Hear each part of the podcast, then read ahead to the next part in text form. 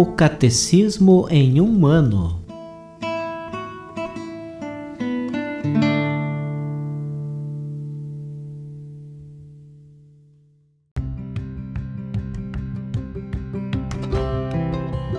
Olá, eu sou Bruno, seminarista da Diocese de Ponta Grossa, Paraná. Você está ouvindo o podcast O Catecismo em um ano. Vamos ler todo o Catecismo da Igreja Católica ao longo de 365 episódios. Estamos utilizando a tradução em português apresentada pela CNBB em 2013, baseada na edição típica em latim. Baixe o plano de leitura por meio de um link que você encontra na página do Instagram, arroba o Catecismo em um ano, ou na descrição deste podcast.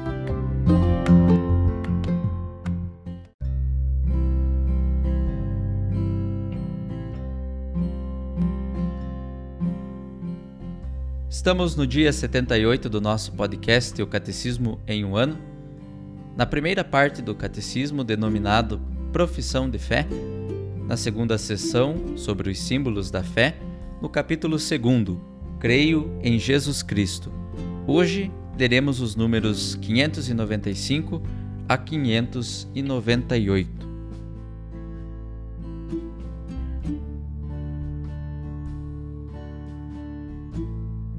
Parágrafo 2. Jesus morreu crucificado. 1. O processo de Jesus. Divergências entre as autoridades judaicas em relação a Jesus.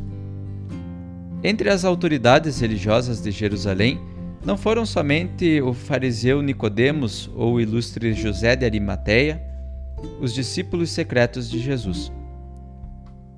Durante muito tempo, houve divergências acerca de Jesus, a ponto de, às vésperas de sua paixão, são João poder dizer que muitos passaram a crer nele, ainda que de forma bem imperfeita. João 12:42.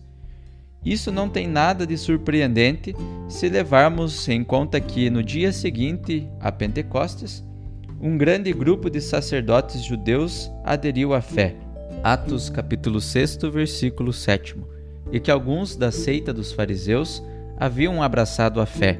Atos capítulo 15, versículo 5, a ponto de São Tiago poder dizer a São Paulo: Há milhares de judeus que abraçaram a fé, e todos são fiéis observantes da lei. Atos capítulo 21, versículo 20. As autoridades religiosas de Jerusalém não foram unânimes na conduta a adotar em relação a Jesus. Os fariseus ameaçaram de excomunhão os que o seguissem aqueles que temiam, se deixarmos que ele continue assim, todos vão acreditar nele. Os romanos virão e destruirão nosso lugar santo e a nossa nação. João, capítulo 11, versículo 48. O sumo sacerdote Caifás propôs, profetizando: Não percebeis que é melhor um só morrer pelo povo do que perecer a nação inteira? João capítulo 11, versículo 50. O Sinédrio, depois de declarar Jesus passível de morte, na qualidade de blasfemador, mas tendo perdido o direito de condená-lo à morte, o entrega aos romanos, o acusando de revolta política. Isto colocará Jesus em igualdade com Barrabás, acusado de homicídio. Lucas capítulo 23, versículo 19. São também ameaças políticas o que os chefes dos sacerdotes fazem a Pilatos para que condene Jesus à morte. Os judeus não são coletivamente responsáveis pela morte de Jesus.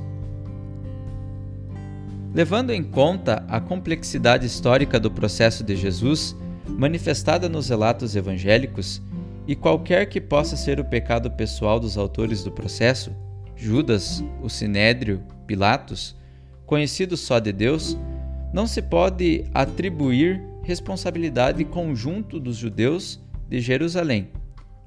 A despeito dos gritos de uma multidão manipulada e das censuras coletivas contidas nos apelos à conversão depois de Pentecostes.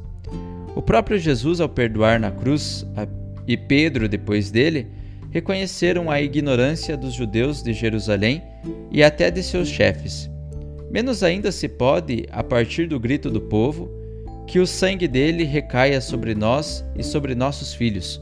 Mateus 27, 25. Que é uma fórmula de ratificação estender a responsabilidade aos outros judeus no espaço e no tempo. Por isso a Igreja declarou, muito oportunamente, no Concílio Vaticano II: aquilo que se perpetrou em sua paixão não pode indistintamente ser imputado a todos os judeus que viviam então, nem aos de hoje. Os judeus não devem ser apresentados nem como condenados por Deus, nem como amaldiçoados, como se isso decorresse das Sagradas Escrituras. Todos os pecados foram os autores da paixão de Cristo. No magistério de sua fé e no testemunho de seus santos, a Igreja nunca esqueceu que cada pecador individualmente é de fato causa e instrumento dos sofrimentos, porque passou o Divino Redentor. Levando em conta que nossos pecados atingem o próprio Cristo, a Igreja não hesita em imputar aos cristãos a responsabilidade mais grave no suplício de Jesus responsabilidade que, com excessiva frequência, esses debilitaram quase exclusivamente aos judeus. Evidentemente, são mais gravemente culpados aqueles que frequentemente recaem em pecado. Se de fato nossas culpas levaram Cristo ao suplício da cruz, aqueles que mergulham no mal o crucificam novamente, pois está com eles o Filho de Deus e eles o atingem com um crime mais grave do que aquele dos judeus. Estes, de fato, se o tivessem conhecido, não teriam crucificado o Senhor da glória. 1 Coríntios, capítulo 2, versículo 8. Nós cristãos, ao contrário, ainda que confessando conhecê-lo, de fato renegamos com nossas ações e levantamos contra ele nossas mãos violentas e pecadoras. Não foram os demônios que o crucificaram, mas foste tu que fizeste crucificá-lo e ainda o crucificas, quando te deleitas nos vícios e nos pecados.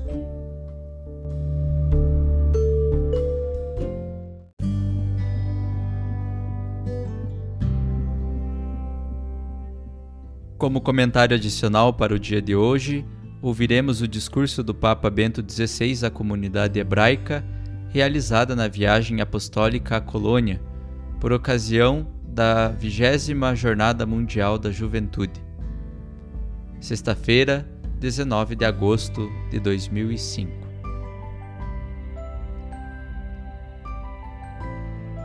Ilustres autoridades hebraicas, gentis senhoras, ilustres senhores.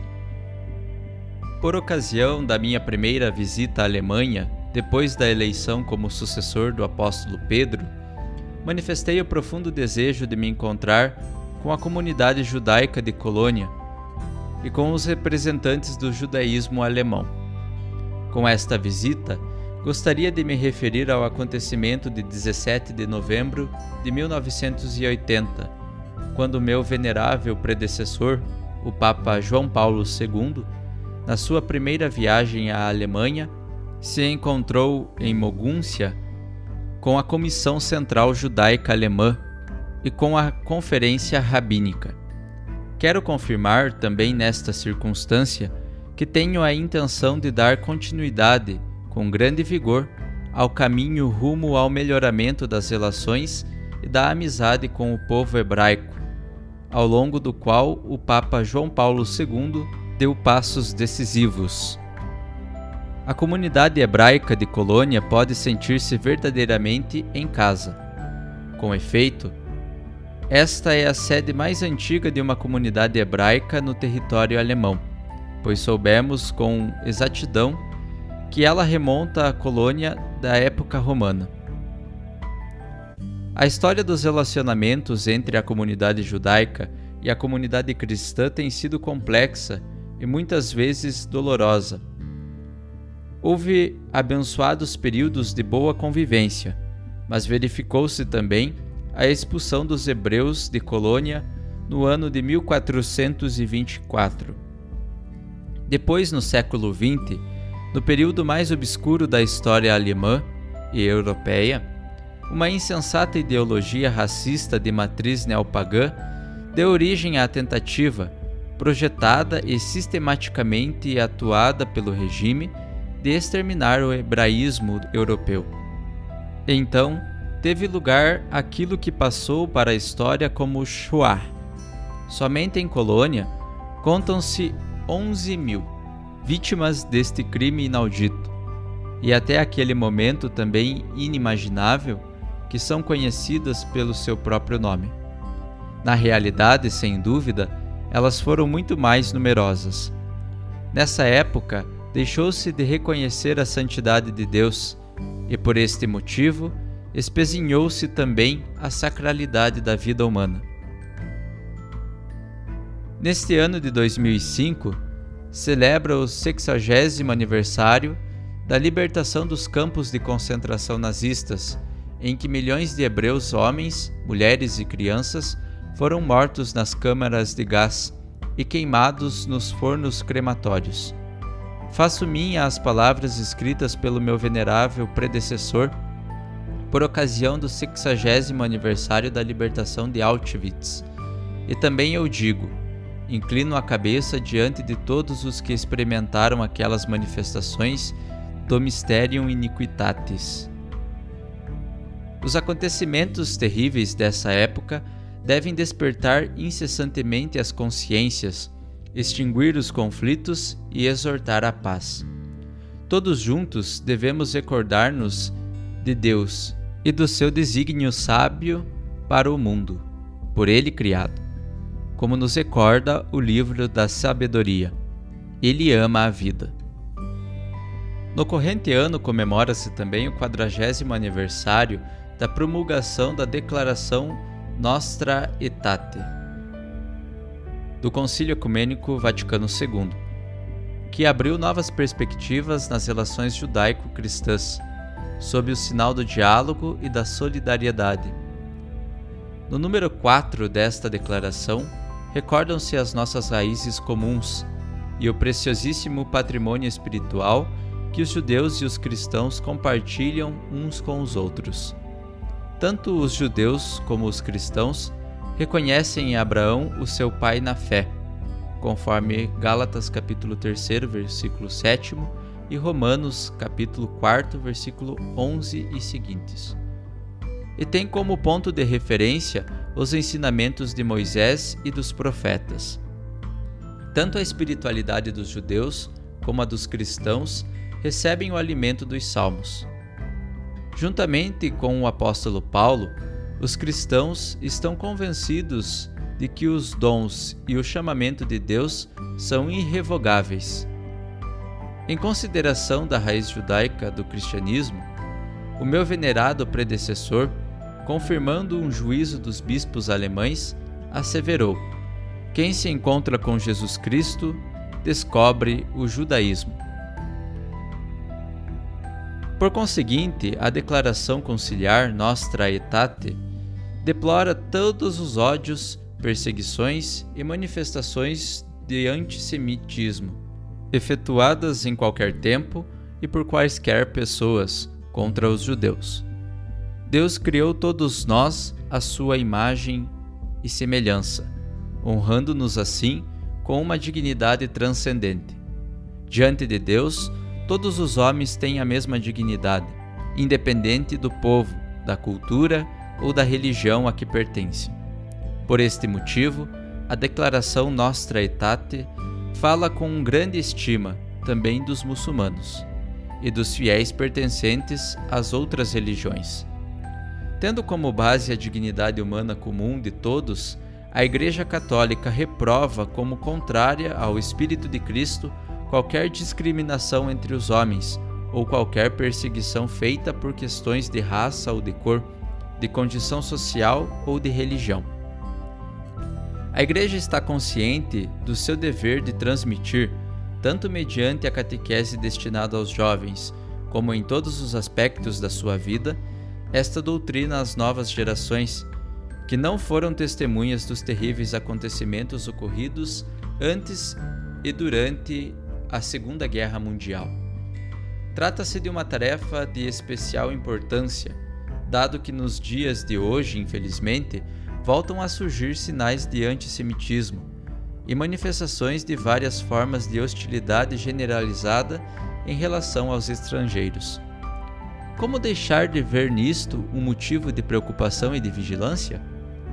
A Igreja Católica compromete-se, reitero, inclusive nessa circunstância em prol da tolerância, do respeito, da amizade e da paz entre todos os povos, as culturas e as religiões. Durante os 40 anos que transcorreram desde a publicação da Declaração Conciliar Nostra Aetate, na Alemanha e a nível internacional, muito já se fez pelo melhoramento e o aprofundamento dos relacionamentos entre os judeus e os cristãos.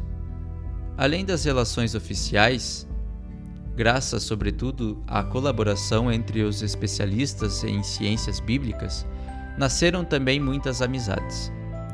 A este propósito, recordo as várias declarações da Conferência Episcopal da Alemanha e a atividade benéfica da Sociedade para a Colaboração Cristão-Judaica de Colônia, que contribuíram para fazer com que a comunidade hebraica, a partir de 1945, pudesse sentir-se verdadeiramente em casa aqui em Colônia e instaurasse uma boa convivência com as comunidades cristãs. Porém, Ainda há muito a fazer. Temos o dever de nos conhecermos muito mais e melhor uns aos outros. Por isso, encorajo um diálogo sincero e confiante entre os judeus e os cristãos. Somente assim será possível chegar a uma interpretação conjunta acerca de questões históricas ainda abertas. E, sobretudo, dar passos em frente na avaliação sob o ponto de vista teológico da relação entre o judaísmo e o cristianismo. Se quiser ser sincero, esse diálogo não deverá esquecer nem subestimar as diferenças existentes. Mesmo nos aspectos que, em virtude da nossa íntima convicção de fé, nos distingue uns dos outros, aliás, de forma específica em tais aspectos, devemos respeitar-nos e amar-nos reciprocadamente. Enfim, o nosso olhar não deveria voltar-se unicamente para trás, para o passado, mas dirigir-se também para a frente, rumo às tarefas de hoje e de amanhã. O nosso precioso patrimônio comum e o nosso relacionamento fraterno, inspirado na confiança crescente, obrigam-nos a dar um testemunho conjunto ainda mais concorde, colaborando no plano prático para a defesa e a promoção dos direitos do homem e da sacralidade da vida humana, para os valores da família, da justiça social e da paz no mundo. O Decálogo, conforme Êxodo capítulo 20 e Deuteronômio capítulo 5, é para nós um patrimônio e um compromisso conjuntos. Os Dez Mandamentos não são um peso, mas a indicação do caminho em vista de uma vida bem-sucedida. São-no particularmente para os jovens com quem me encontro nesses dias e por quem nutro um grande afeto. Formulo bons votos a fim de que eles saibam reconhecer no Decálogo esse nosso fundamento comum, a lâmpada para os seus passos, a luz para o seu caminho. Aos jovens, os adultos têm a responsabilidade de transmitir a chama da esperança, que por Deus foi concedida tanto aos judeus como aos cristãos, a fim de que nunca mais as forças do mal cheguem ao domínio, e para que as gerações vindouras, com o auxílio de Deus, possam construir um mundo mais justo e pacífico, em que todos os homens tenham o mesmo direito de cidadania. Concluo com as palavras do Salmo 29, que são os meus bons votos e também uma prece. O Senhor dá força ao seu povo, o Senhor abençoa o seu povo com a paz. Que ele nos ouça.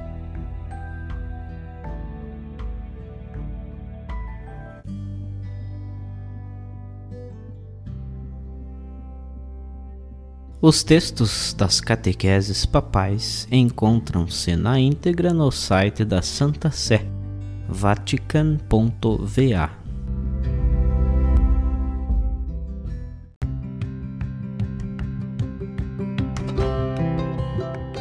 Você acaba de ouvir mais um episódio do podcast O Catecismo em um Ano. Continue nesse bom propósito de aprofundar o conhecimento e a vivência da fé católica e procure participar da sua comunidade. Rezemos por todos que estão fazendo esse caminho de leitura do Catecismo. Até amanhã!